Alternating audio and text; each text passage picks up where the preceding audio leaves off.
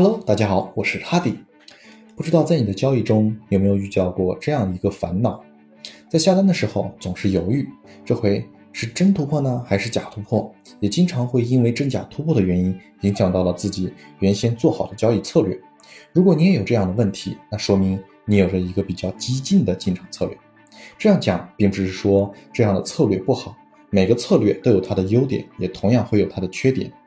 那么很明显，缺点。你已经发现了，就是很容易面对假突破的戏耍，这个就是需要你去面对的。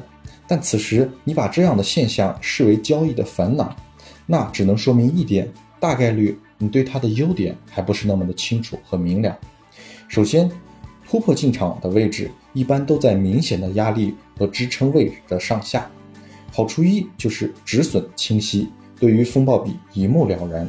好处二能够。触发交易信号的大概率是动能开始发力的时候，此时进场不易错失良机，也大部分进场即盈利。好处三，市场大部分时间都是震荡行情，会有很多不同的支撑压力位，也会有很多不同级别的交易机会。好处四，不用去猜测行情，省了很多纠结的心理。可能还有很多。没有说到的好处，但就从这些来看，缺点就只有一个，假突破扫损而已。大不了最坏的结果就是遇见连续假突破。如果这样的话，那两次假突破是不是就能确定新的高低点了？止损和进场位也会受此影响，相应的进行调整。那么基本就可以避免一些再次扫损的概率。再加上合理风暴比的优势，毕竟这样的连续假突破不常有。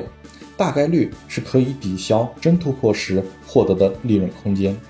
平时折合下来算，一到三次对一次，那也是有的赚嘛。毕竟止损是有限的，盈利是可以无限的。控制好合理手术，最后交易的结果一定是盈利的。别忘了，交易看的是全盘，不是一两笔的结果。这种进场策略最怕的就是。错的时候你买单了，该对的时候呢？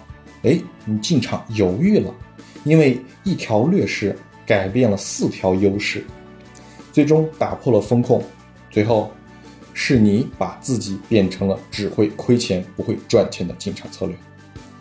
在这个世界上，我们要明白一个最简单的道理，也是最重要的一个道理：不管我们要干什么，想要获得什么，都要付出一定的成本。